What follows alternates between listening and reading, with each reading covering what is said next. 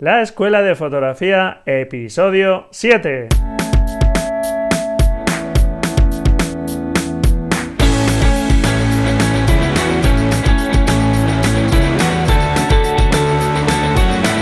Que son mis ojos, mi tesoro, que es mi Dios, la libertad, mi ley ver todo el mundo, mi única patria, amar. Hola, hola, bienvenidos a este nuevo episodio de la Escuela de Fotografía, un lugar donde aprender fotografía sin complicarnos demasiado la vida con cuestiones técnicas. La técnica es importante, pero yo te insisto en este podcast que la podemos ir aprendiendo poco a poco y que lo importante es que disfrutes de tus fotografías, haciendo tus fotografías. Como un fotógrafo invitado que tenemos hoy en el programa, un fotógrafo experto en la fotografía de paisaje, que cuenta ya con muchísimos años de experiencia y que hoy viene un poco a contarnos pues su forma de acercarse a la fotografía, de hacer sus fotografías. También cuenta con experiencia formativa, ha dado diversas charlas formativas, diversas masterclass y que estoy seguro que vamos a aprender bastante con él. Contamos con Manuel Tobarra Narro, un fotógrafo, como os digo, muy experimentado en fotografía de paisaje. Bienvenido, Manuel. Hola a todos y todas. Gracias por haberme invitado. Nada, gracias a ti por aceptar la invitación.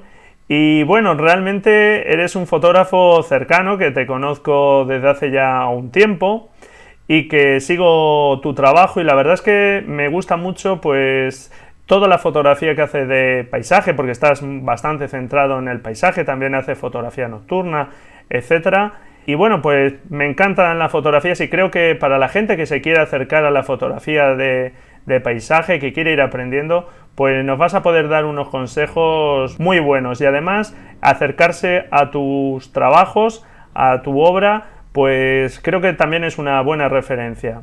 Cuéntanos, eh, Manuel, no eres un fotógrafo profesional, eres un fotógrafo amateur, pero con una dilatada experiencia, ¿verdad? Bueno, llevo haciendo fotografías desde, desde la adolescencia. Empecé revelando mis propios carretes y fotografías cuando, pues, ya te digo, cuando era prácticamente eh, un chiquillo. Y a través del tiempo eh, ha habido algún parón por cuestiones familiares, por falta de tiempo, pero desde que me volví a tomar la fotografía con ya en el mundo digital, pues no la he dejado. Eso fue hace pues unos 10 años aproximadamente que retomé la fotografía y, con ella voy. A mí me pasó algo parecido, Manuel. Yo es cierto que tuve ahí un parón con la fotografía analógica. Empecé con la fotografía analógica también y, y la verdad es que la fotografía digital fue un poco un revulsivo porque está claro que facilita mucho todo lo que es fotografiar, el revelado y, bueno, la captura en definitiva. Así es. Como bien dices, eh, pues hay que muchas veces priorizar otras cosas y, y dedicarte pues a la fotografía cuando tienes tiempo. Y, el cambio de logo digital ha supuesto, yo creo que algo interesante y es la inmediatez de, ver las imágenes y poderlas procesar y aplicarles pues unas técnicas que antes pues eran prácticamente imposibles. Eh, bueno, vamos a adentrarnos un poco en la fotografía de paisaje. Y mm, dime, no sé, ¿qué te llamó a ti la atención de la fotografía de paisaje? Un poco, ¿por qué llegaste o te fuiste centrando en la fotografía de paisaje? Mm, pues la verdad, la respuesta es, eh, no la sé ni yo. Eh, no sabría, no sabría qué responderte. Eh, tal vez fue la, admiración de, de, las imágenes de otros fotógrafos. cuando ves fotografías del maestro que es, casi un tópico, ¿no? El Ansel Adams, pues a partir de ahí ya puedes intentar hacer cualquier cosa. No por imitarlo, pero sí por llegar a conseguir eh, ese tipo de imágenes que llegó a, a, conseguir el maestro y que sigue siendo un maestro para, para todos los que nos gusta el paisaje en general. Efectivamente, Manuel, yo eh, mm, vengo insistiendo y no me voy a cansar de insistir en, tanto en el blog como en el podcast que ver la obra de otros fotógrafos, como ahora es el acercamiento a, gente que no te conozca y pueda seguir tu obra, ya indicaremos ahora un poco más adelante dónde pueden encontrarte, pero seguir a otros fotógrafos y sobre todo seguir a fotógrafos clásicos, aprender y revisar su obra, pues es una fuente, vamos, infinita de, inspiración y, bueno, pues un motivo de aprendizaje, sin duda. Así es, yo invito a todas las personas que escuchen tus entrevistas y, tu, y tu blog, que me parece muy interesante, que analicen y se recreen en las obras de otros fotógrafos.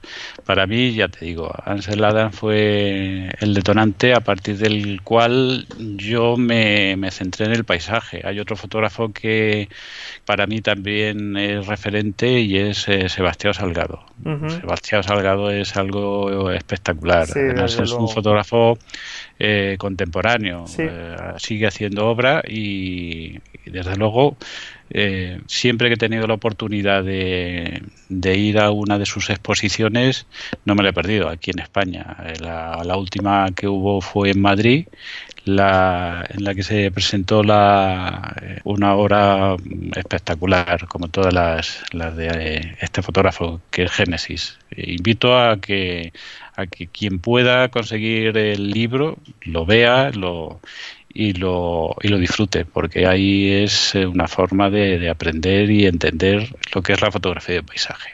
Pues desde luego que sí es una recomendación estupenda. Y has comentado otra cosa que yo ya he comentado alguna vez en el podcast, pero que voy a insistir mucho también, que me parece fundamental, que es visitar exposiciones, ver obras realmente. Es verdad que eh, en Internet hoy podemos ver la obra de la mayoría de fotógrafos, pero ver las obras a un tamaño real como se expusieron en su día o bueno pues eso ver físicamente esa obra te ayuda muchísimo y em, te crea un impacto que desde luego por internet pues no llega y un libro físico se acerca más pero no llega entonces acercarse a ver estas exposiciones de fotógrafos eh, también es muy recomendado desde luego así es bueno, pues eh, realmente, ¿tú crees que un fotógrafo de, fotografía de paisaje tiene que tener alguna cualidad especial? No sé, tiene que ser realmente un amante de la naturaleza, eh, tiene que estar en contacto mucho con,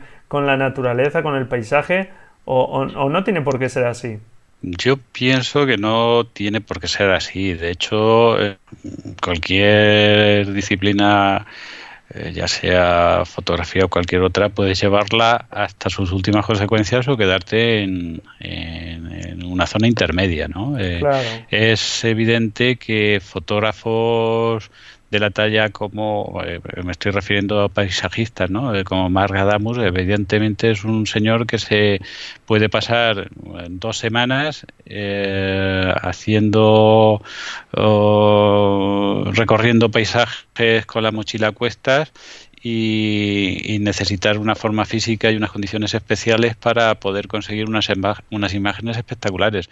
Pero yo creo que la mayoría de los que de los que podemos conocer personalmente o a través de las redes sociales, pues tenemos unas limitaciones de físicas, de de acceso al medio e incluso económicas, ¿no? que no nos permiten eh, llegar a esos eh, paisajes tan espectaculares.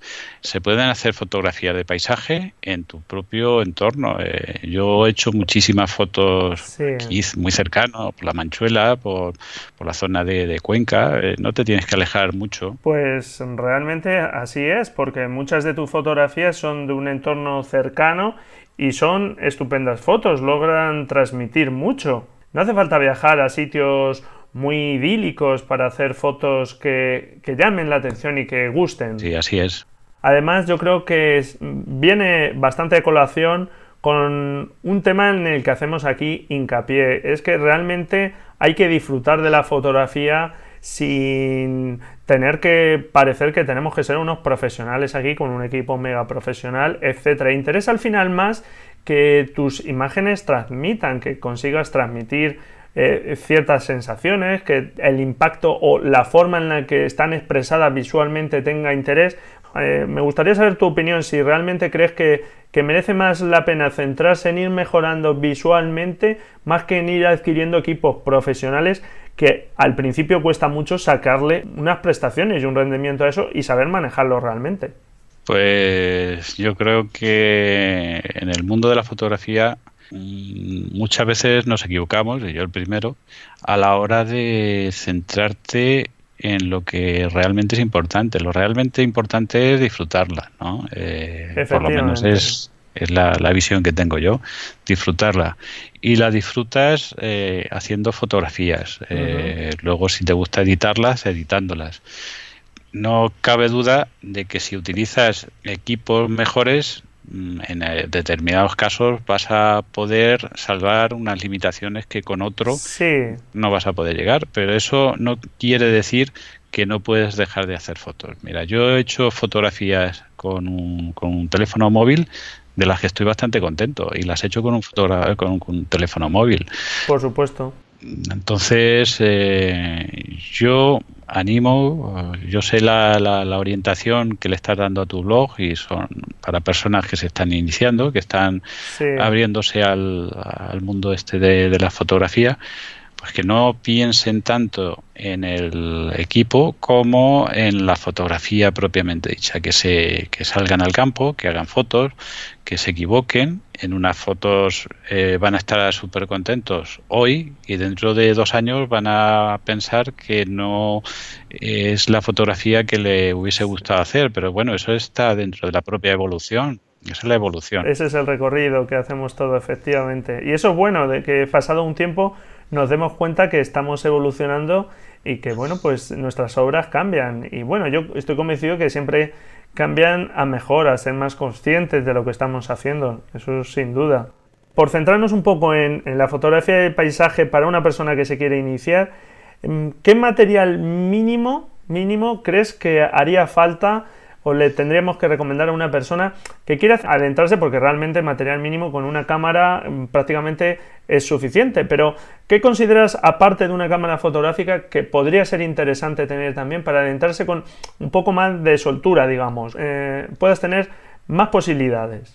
Bueno, pues eh, yo depende también del, del, tipo de fotografía que, que te guste. Eh, a mí personalmente me gusta la fotografía de paisaje en la que los grandes angulares son los reyes, ¿no? Eh, entonces, eh, tener eh, un gran angular, pues es, yo creo que casi imprescindible para la fotografía de paisaje. Un buen trípode, un buen trípode no te tienes por qué gastar muchísimo, pero un buen trípode te va a dar, eh, te va a facilitar alcanzar un tipo de fotografía que seguramente con el disparo a mano no es suficiente, porque si quieres conseguir fotografías en las que en un momento dado eh, tienes que disparar a menos de, un segundo, por ejemplo, pues eh, o llevas la cámara puesta en el trípode o no consigues nada. La inversión en un, gran, en un trípode ah, medianamente aceptable es fundamental. ¿Por qué? Porque el paisaje implica en muchas ocasiones el hacer la fotografía durante la puesta de sol o durante el amanecer. ¿Qué ocurre en esos momentos? Pues que la luz es más interesante, pero a, su vez menos intensa. Eh, ¿Qué ocurre? Pues que el tiempo de exposición, el obturador lo vas a tener que prolongar más tiempo. Entonces, un trípode fundamental. Eh, la cámara, pues una cámara medianamente aceptable, también mm, te va a facilitar, no tienes que ir a, los modelos más caros ni a los últimos. Y un gran angular. Si te gusta el conseguir ya más detalles o, pequeñas, eh, pequeños trozos de paisaje, pues te tendrás que ir a un, a un tele medio, 70-200 aproximadamente. Con eso vas a cubrir prácticamente todas las posibilidades que requieren el paisaje. Eh, hombre, la, siempre se habla de, tener los tres objetivos básicos, que es un gran angular, por ejemplo, un 14 14-24 en el caso de full frame y luego tener un 24-70 intermedio y un 70-200. Yo el 80% de las fotos las hago con, el 14-24. El angular. El angular, sí. Es el tipo de fotos que más me gusta. Porque si, además, si llevas los tres objetivos en la mochila, al final, pues la espalda se resiente y tienes menos ganas de salir al campo que la que realmente merecería la pena. Claro. Bueno, está claro que el trípode, en, la pasada entrevista, en la primera entrevista que tuvimos en este podcast con Gabriel González sobre fotografía nocturna, naturalmente ahí sí que son exposiciones todas generalmente de segundos al menos, pues sí o sí el trípode es una cosa que nos hace falta. Ya comentamos que para fotografía de paisaje también era eh, muy interesante y, bueno, pues está claro que como, como indicas es uno de los elementos imprescindibles. Y apostar por un trípode además de cierta calidad, como decíamos, no que sean. Porque uno, además, al principio busca un trípode muy ligero, porque claro, si lo vas a llevar encima, pues que te pese poquito y además económico. Y bueno, pues sí, suelen ser ligeros, económicos, pero te puedes llevar algún susto. Eh, y además, te lleves susto no, no estabilizan igual que un trípode que ya pesa un poco más y te da más funcionalidades, abren generalmente todas las patas se pueden prácticamente tumbar en el suelo, en fin, te dan una serie de funcionalidades que, son recomendables, por lo menos ir a una, una gama media que estaríamos rondando entre 60, 100 y pico euros. Eh, ahí ya hay mucha gama de trípodes que, son ya por lo menos con una calidad aceptable. Efectivamente, eh, el trípode tienes que ir a algo que sea lo suficientemente ligero, pero que tenga una estabilidad eh, que te garantice que cuando haya unas condiciones de viento eh, aguante y no y no vibre, etcétera. Yo te puedo contar una anécdota que me pasó este invierno. Yo tengo un par de trípodes, uno que es más ligero de fibra de carbono, que es el que utilizo mucho, y luego tengo uno de, aluminio, un clásico, además que compré de segunda mano, pero que eso es un, es un tanque y pesa muchísimo. Pues voy en, en Peña de San Pedro, o sea que no te tienes que ir tampoco muy lejos. Estábamos un amigo y yo haciendo fotografía de paisaje un día de estos de invierno, pero que hacía un viento, mm, un viento increíble. Yo creo que no, este, no estaba haciendo fotos con tanto viento nunca. Bien, pues cuando ya estaba recogiendo, comprobé que el trípode, el viento lo había tirado. Y es un trípode que te aseguro que es muy estable, muy, muy, muy estable y muy pesado. Es un trípode. Menos mal que la cámara no la tenía puesta en el trípode. Pues Pero bueno, eh, lo tiró al suelo. Lo tiró al suelo y con el consiguiente susto. Y bueno, no pasó nada, pero no, no es que quiera decir que la gente que vaya a hacer fotografía de paisajes va a encontrar con viento, pero bueno, el viento siempre es un elemento que va a estar presente, va a estar presente siempre, está, siempre, Está ahí, el viento, condiciones pues adversas siempre puedes tener si, si estás en el al aire libre, está claro. Y lo puedes meter con tranquilidad en, un riachuelo, en un río, en el mar, sin la preocupación de que, de que se vaya a romper. Muchos trípodes suelen llevar un ganchito en el centro que la verdad es que es bastante útil para poner algo de peso en esa barra central Y, darle estabilidad. Sí, sí, sí, así es. Eh, te, ayuda a, la estabilidad siempre y cuando lo hagas de una forma, eh, digamos, adecuada, ¿no? Claro. Porque, eh, en muchos casos si la pones si pones la propia mochila el viento balancea balancea la mochila y puede ser peor el remedio que la enfermedad. Claro, sí que tiene que ser algo... Truquillo, truquillo es poner la mochila colgando, pero que toque un poquito el suelo. Toque un poquito el suelo para que haga como de, de, lastre, pero sin que el, el, viento la balance. Es un buen consejo, Manuel, muy buen consejo, porque sí es cierto que, que yo creo que a los que lo hemos hecho eso nos ha pasado efectivamente lo que tú comentas, que, al final el viento puede mover el peso que tú pones y puede ser contraproducente. ¿Qué consejos realmente darías para una persona que, bueno, pues ya se ha decidido comprar eh, un trípode de, de, las características que estamos diciendo, que le gusta la fotografía de paisaje y qué consejos le darías a la hora de planificar sus tomas o por dónde empezar? qué tipo de tomas puede ser más asequibles para esa persona. En fin, alguien que te pidiese un poco consejo en este mundillo y dada tu experiencia, tu dilatada experiencia, ¿qué, consejo le darías a esa persona que comienza? Bueno, pues eh, le daría el consejo de que pensase un tema, eh, se centrara en un tema, eh, un tema medianamente asequible. Claro, si uno dice, bueno, voy a hacer fotografía de acantilados, es difícil, ¿no? Eh, estamos, por aquí por el entorno, por lo menos los que vivimos en el interior, ¿no? Eh, sí. Fotografía acantilado va a ser difícil, pero oye, uno se puede plantear, bueno, pues voy a hacer fotografías de, de, la llanura o fotografías en las que aparezcan árboles. Parece una, al principio algo demasiado simple, pero luego tiene su complejidad, ¿no?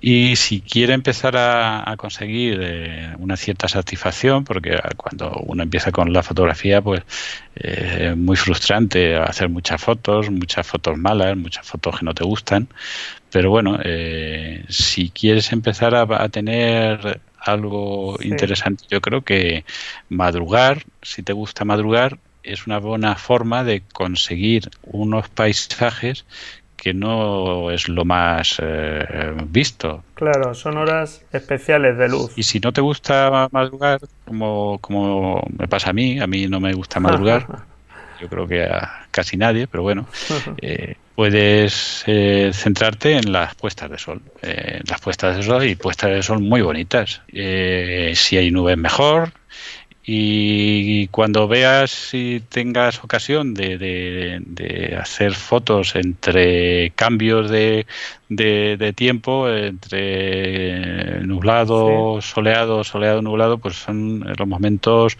casi más espectaculares para conseguir fotos interesantes. Sí, porque ahora estoy recordando una frase que he leído de, de, alguna entrevista que has dado tú en los medios, que se ha recogido en los medios, que citabas textualmente la frase de que la luz es la clave en la fotografía de paisaje. Eh, la luz, sí, la luz. La luz es, eh, y no lo digo yo, no es una frase mía, es una frase de, muchos fotógrafos de, prestigio, ¿no? Eh, hay libros, hay em, documentación. Y que además es algo que casi podríamos decir que, se podemos aplicar a toda la fotografía. Incluso podríamos decir la luz es la clave de la fotografía. Y, la, luz y la paciencia. Claro, hay ese tipo de cosas son las que entiendo que, que, que sí que hay que en la fotografía de paisaje que busca ciertos momentos especiales ciertas horas sí que hay que tener, claro, porque si siempre vas con prisa y quieres llegar y en cinco minutos hacer la foto maravillosa y marcharte con esa foto maravillosa, eh, es difícil, por no decir que imposible. Puedes tener suerte en alguna ocasión, pero generalmente en el paisaje se trata de estar esperando esos momentos, llegar con tiempo, anticiparte para estar preparado. Eh, puedes estar ahí esperando horas, ¿verdad? Y que al final no se dé ese momento y te hace volver al día siguiente o cuando puedas, etcétera. Claro, hay que insistir. O sea, tú cuando haces un viaje largo eh, no te queda más remedio que hacer la foto en las condiciones en las que en las que está el paisaje. Si, si haces un recorrido de, mil kilómetros y tienes un, cuatro días para hacer la foto, pues tienes que aceptar como esté la meteorología, eh, la luz, en ese momento. Pero si empiezas a hacer fotos por aquí, por la zona, por, por, tu, por, tu, por donde vivas, ¿no? pues tienes que insistir, volver y volver y volver. Yo, mira, eh, ayer, ayer por la tarde me fui a, hacer alguna foto eh, a, a, una población que está a 12 kilómetros de donde vivo, en Chinchilla. Chinchilla he estado muchísimas veces, muchísimas veces. ¿Y por cuál fue el detonante? Fíjate qué tontería, ¿no? Fue, ¿Cuál fue el detonante por el que yo me motivé para salir eh, ayer por la tarde? Fue simplemente ver unas nubes, unas nubes que habían, eh, que se veían en, el cielo, estaba muy despejado, pero había unas cuantas nubes por ahí, por, por despuntando, y dije, bueno, pues estas nubes me gustan, voy a ver qué puedo hacer y encaminé el coche y me fui a Chinchilla y allí estuve haciendo pues durante la puesta de sol no hacia la puesta de sol, sino eh, aprovechando que el sol estaba bajando, una fotografía de larga exposición. O sea, que ya te digo, no te tienes que ir lejos y reiterar en los sitios. Unas veces vas a conseguir unas cosas, otras veces vas a conseguir otras, unas veces con satisfacción y otras veces, pues, a lo mejor no haces ni foto, vas y, no haces la foto. Claro.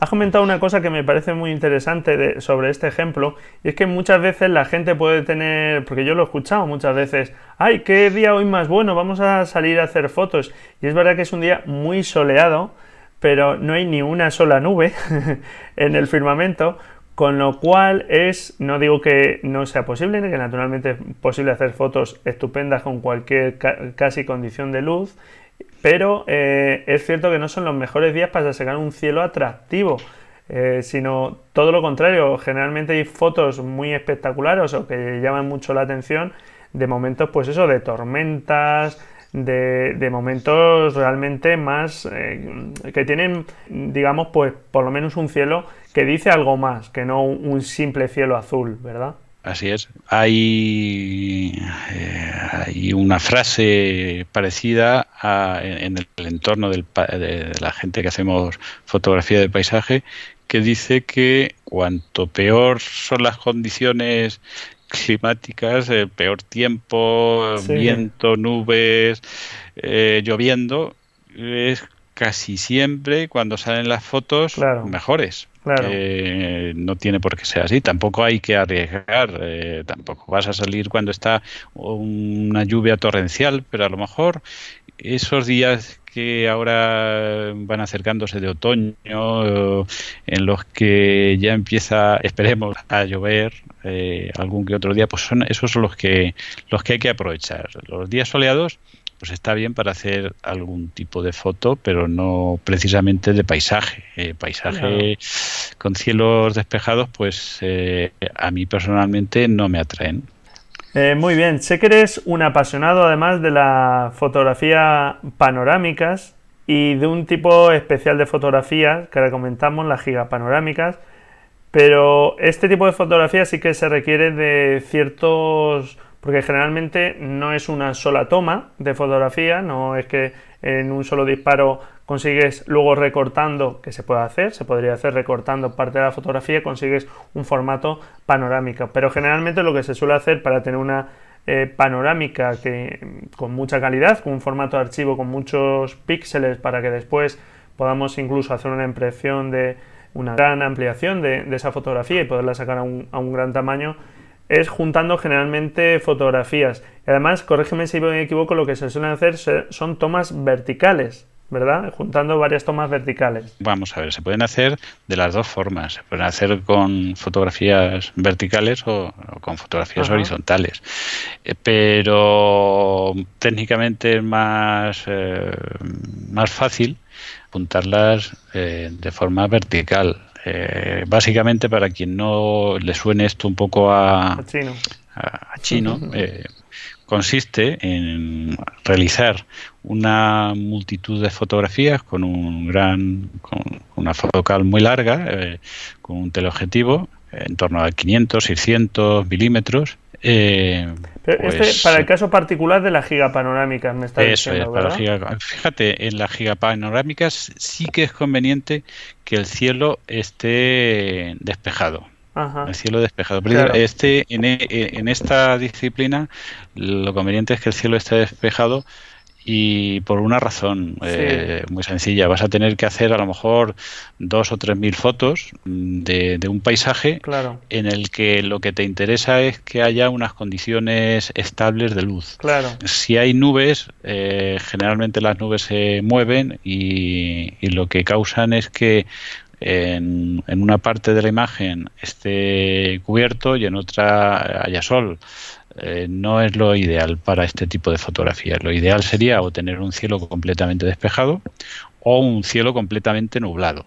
¿vale? Eh, uno eh, sí, para que, tenga unas condiciones estables de luz. Que no haya esos cambios de luz entre. porque, claro, en hacer todo ese número de fotos tan grande, pues efectivamente tardas un tiempo, que no sé exactamente cuánto tiempo puedes tardar, pues pero tardar perfectamente dos, tres horas. Claro. Eh, para hacer y eso con mucha precisión. También puede ocurrir, como me ha ocurrido a mí, que empieces a hacer las fotos y cuando lleves a lo mejor 200 o 300 empiece el sol a esconderse entre las nubes y, tengas que o desistir de hacerla o eh, esperar a que sean otras las condiciones de, luz que, que hayan. Telas gigapanorámicas es un tipo de fotografías que, que es que no las conozca pues son muy espectaculares de ver porque inicialmente ves una foto panorámica eh, en tu pantalla de ordenador, pero conforme puedes, vas haciendo zoom, puedes hacer zoom, es como las películas estas que estamos acostumbrados a ver de detectives, que,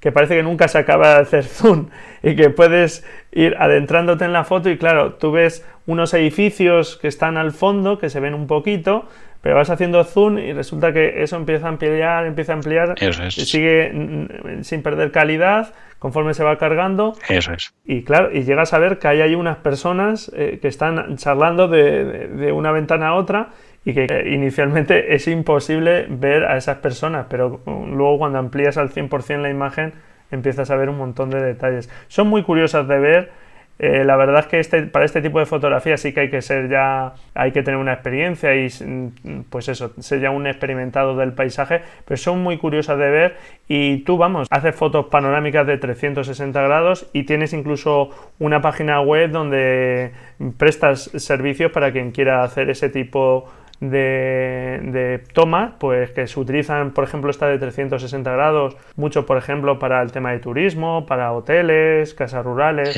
etcétera. Que, que es eh, tu web es vistapanorámica.es y, y, quien quiera, pues bueno, puede, puede localizarte ahí y ver trabajos que, que haces al respecto. Así es, eh, sí. En esa página web que has comentado eh, tengo publicadas distintas fotos, distintas fotos de, de, ese tipo de fotografía panorámica, pero especialmente orientada hacia interiores y entornos, eh, pues como tú bien has dicho, de negocios, etcétera. Muy bien. Eh, dinos también dónde se te puede encontrar para ver tus fotografías que, recomiendo a los oyentes porque efectivamente en la frase que decíamos de que la luz es la clave, a mí me gustan mucho tus fotografías porque creo sinceramente que has captado eh, momentos que a mí me transmiten, me acercan a, estar allí en ese momento y has conseguido pues dominar la luz, que supongo que luego en la captura pues hace gran, gran parte y en el revelado terminas de rematar un poco la faena pero que merecen la pena desde luego ver tu fotografía. ¿Dónde se puede ver tus obras? Pues aparte de, las fotografías que has comentado, de, eh, de la web que es vistapanorámica.es, que están eh, orientadas pues a la fotografía gigapan, a la fotografía de 360 grados, etcétera, tengo muchas fotos publicadas en un sitio que, es el punto de encuentro de muchos fotógrafos a nivel internacional, que es 500px.com. Esa web, ese sitio está pues eh, lleno de, muchísimas fotografías, no solamente de paisaje, de, paisaje nocturna, eh, blanco y negro, retrato, etcétera, etcétera. Sí, es una de las webs eh, de, digamos de las plataformas de fotografía de referencia. Sí, y luego para entrar en mi, en mi espacio donde tengo publicadas las fotos. Sí, en tu galería, digamos. 500px.com barra M, la inicial de Manuel, Tobarra, el apellido M Tobarra. Eso es. Vale, dejaremos en las notas del programa, dejaremos también el enlace para que se te pueda localizar y la gente pueda ver tu obra y acercarse al trabajo fotográfico que vienes haciendo. Y también dejaremos eh, enlace en la nota del programa a los fotógrafos que has comentado y bueno, pues la gente para que ya vaya conociendo fotógrafos referentes en, el mundo de la fotografía de paisaje. Muy bien, pues nada, muchas gracias Manuel por el tiempo que me has dedicado. No te quiero robar más tiempo. Creo que ya tenemos un acercamiento, un primer acercamiento a la fotografía de paisaje que es muy válido Y, nada, pues muchísimas gracias por estar aquí. A ti, Braulio, y nada, eh, pues espero que le haya sido de utilidad a todas las personas que hayan tenido la paciencia y el interés de escucharlo y a ti desearte pues suerte con el proyecto y que, todo el mundo que se inicie en el mundo de la fotografía pueda con el tiempo tenerte de referente para aprender y para conocer eh, pues, la fotografía en general y cuenta conmigo para lo que puedas necesitar en el futuro. Pues muchísimas gracias. Yo simplemente me gustaría con este proyecto transmitir lo que sinceramente creo que con lo poco que sé, pero bueno, lo poco que sé creo que puede serle de interés a, otra gente y lo que estoy seguro es que eh, avanzando juntos en el camino, aprendiendo juntos, yo me considero también un aprendiz, eh, podemos aprender más cosas. Y, y, muchas gracias a ti por tu ofrecimiento. De acuerdo, pues nada, saludos a todos. Un saludo y muchísimas gracias. Adiós. Adiós. Y hasta aquí este episodio de la Escuela de Fotografía. Mi intención es entrevistar a fotógrafos cada 15 días aproximadamente. Si te gusta este formato de entrevista o cualquier comentario que quieras hacerme, pues indícamelo en los comentarios del programa. Ya sabes, te estaría muy agradecido si dejas tus valoraciones tanto en iVoox, iTunes o la plataforma de radio que utilices y nada, felices fotografías y nos vemos la próxima semana. Adiós.